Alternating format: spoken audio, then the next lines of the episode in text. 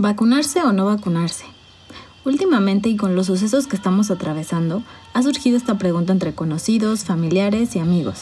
Hemos visto toda clase de memes, noticias y opiniones, pero ¿nos hemos puesto a leer o investigar más allá de las redes sociales para responder esta pregunta? ¿Por qué hay tantas personas que dudan sobre colocarse o no una vacuna? Hola, yo soy Valeria Calzón Sinrabel de Colectivo Motus y en esta cápsula hablaremos de un tema tan importante como controvertido, las vacunas.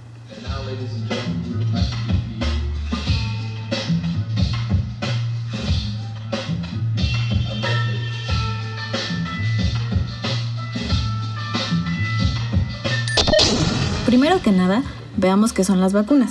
Las vacunas no son solo la jeringa con líquido que solemos ver y que a varios causan pavor extremo. Según la Organización Mundial de la Salud, cualquier preparación que busque generar inmunidad contra una enfermedad, estimulando la producción de anticuerpos, se considera como una vacuna. En palabras más simples, cualquier sustancia que le enseñe a nuestro cuerpo a defenderse contra una enfermedad específica.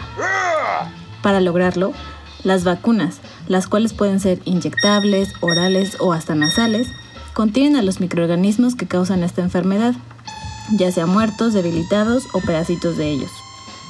Estos pedacitos le hacen creer al cuerpo que está siendo infectado, aunque realmente no lo esté, y hacen que se prepare para combatir la enfermedad, generando armas para ello. Es normal que, mientras estas instrucciones se generan, lo cual puede tardar algunas semanas, se tengan algunos síntomas como fiebre, señal de que se está creando inmunidad. Como a final de cuentas no estamos contrayendo la enfermedad, el cuerpo solo se queda con las instrucciones para combatir a la gente que la provoca, en caso de que éste reaparezca para afectar nuestra salud. Actualmente existen cinco tipos de vacunas. Las de virus o bacterias vivos o atenuadas, que, como ya mencioné, utilizan organismos débiles y entre ellas encontramos la vacuna contra el sarampión, paperas, rubiola y varicela. Este tipo de vacunas son lo más parecido a una infección, por lo que son muy efectivas. Sin embargo, las personas que tienen un sistema inmune débil, como niños con cáncer bajo quimioterapia, no pueden recibirlas. A continuación, tenemos los de virus inactivados, que utilizan organismos muertos o pedacitos de ellos, y como ejemplo está la vacuna contra la polio. Estas vacunas generan una menor inmunidad que las anteriores, por lo que a veces se requiere aplicar más de una dosis para tener el mismo efecto. Las vacunas toxicoides son otro tipo de vacunas de nombre raro, las cuales tienen alguna de las sustancias tóxicas atenuadas, por eso se llaman toxicoides, que generan los virus o bacterias. Cuando nos ponen esta vacuna, nuestro cuerpo aprenderá a combatir a la toxina natural. Aquí encontramos las vacunas contra la difteria y tétanos. Otro tipo de vacunas son las vacunas biosintéticas o de subunidades, las cuales tienen sustancias muy parecidas a los pedacitos del virus o bacteria. Por esto, los efectos secundarios son menores. Algunos ejemplos de ellas son la vacuna contra la hepatitis B y la tosferina. Finalmente, encontramos las vacunas conjugadas, las cuales combaten un tipo de bacteria que tiene una sustancia que enciende la formación de anticuerpos, llamados antígenos, de los cuales platicaremos en otro podcast, y van cubiertas con una capa de azúcares o polisacáridos. Esta capa le sirve como un disfraz, lo que hace que un sistema inmune menos maduro, como el de los niños, no las reconozca y se infecte. Las vacunas de este tipo entonces permiten que se conecten o conjuguen los polisacáridos a los antígenos a los que sí reacciona el cuerpo. Le enseña entonces al cuerpo cómo vendrá disfrazada la infección y reaccionará a la capa que traen. Un ejemplo es la vacuna contra la influenza tipo B. Nuestra historia con las vacunas es antigua.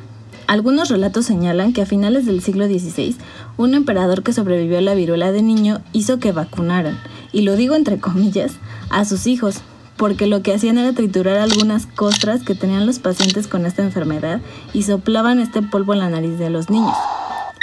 Las vacunas como las conocemos fueron desarrolladas gracias al médico británico Edward Jenner, quien en 1798 desarrolló la primera vacuna para prevenir la viruela.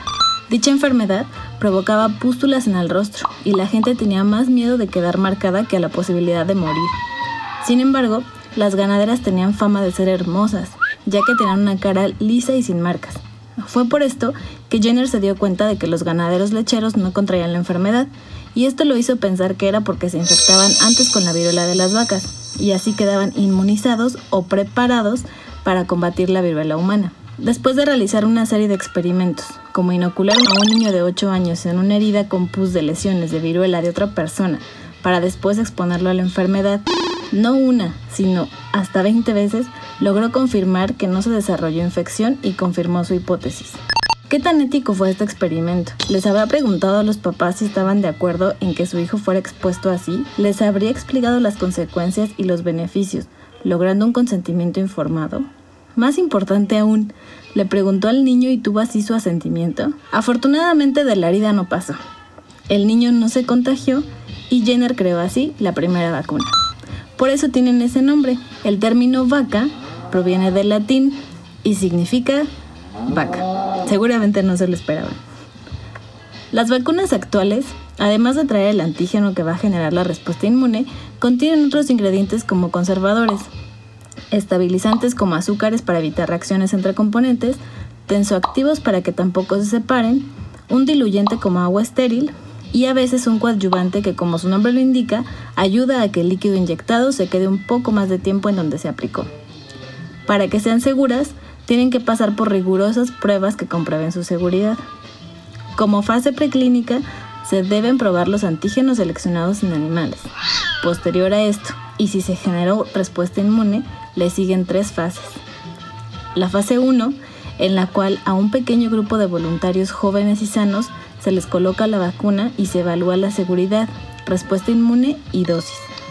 Después, en la fase 2, la vacuna se le aplica a cientos de voluntarios, evaluando nuevamente la seguridad y respuesta inmune. Por lo general, aquí se compara con un grupo sin vacunar para determinar si los efectos obtenidos fueron por la vacuna.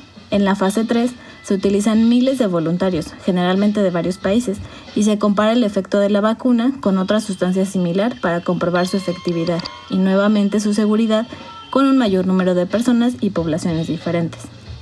Después de que se tengan estos resultados, se concluye con exámenes de eficacia y seguridad que realizan en cada país para así ser aprobadas y distribuidas.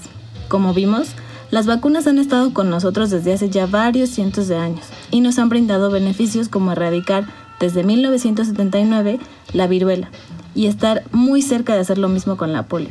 Además nos ayudan a prevenir hasta 2.5 millones de muertes por año. Y bueno, ¿qué hay sobre las vacunas y el autismo? Solo quiero resaltar que no hay ninguna prueba científica que compruebe una relación entre ellas. En 1998, un estudio sugirió que la vacuna triple viral, la del sarampión, paperas y rubiola, causaba autismo. Posteriormente se demostró que fue fraudulento, con muchos sesgos, y fue retirado de donde lo publicaron. Entonces, ¿vacunarse o no vacunarse? Las vacunas son más héroes que villanos, y no deberíamos creer todo lo que leemos en redes. Espero que esta información te sirva para convencer a tus amigos o familiares de que las vacunas son seguras y no contienen chips o sustancias que los transformen. ¿Tú qué opinas? En lo personal, me voy a vacunar cuando me toque. Y por lo pronto ya inscribí a mi abuelita en el programa sin necesidad de tener que llamarle a José Alfredo Jiménez para acusarla. Nos gustaría saber qué piensas. Escríbenos en nuestras redes sociales en Facebook, YouTube e Instagram como Colectivo Motus. Si quieres volver a escuchar esta cápsula, busca el podcast de Colectivo Motus en Spotify. Nos escuchamos en la siguiente. El episodio de hoy se tituló Vacunarse o no vacunarse. Guión y voz por Valeria Calzón Sin. Agradecimiento a Alicia Morales Nieto y Christopher Cedillo por las revisiones. Las referencias se encuentran en el sitio motuslab.xyz. El podcast de Colectivo Motus es producido por Motus Lab.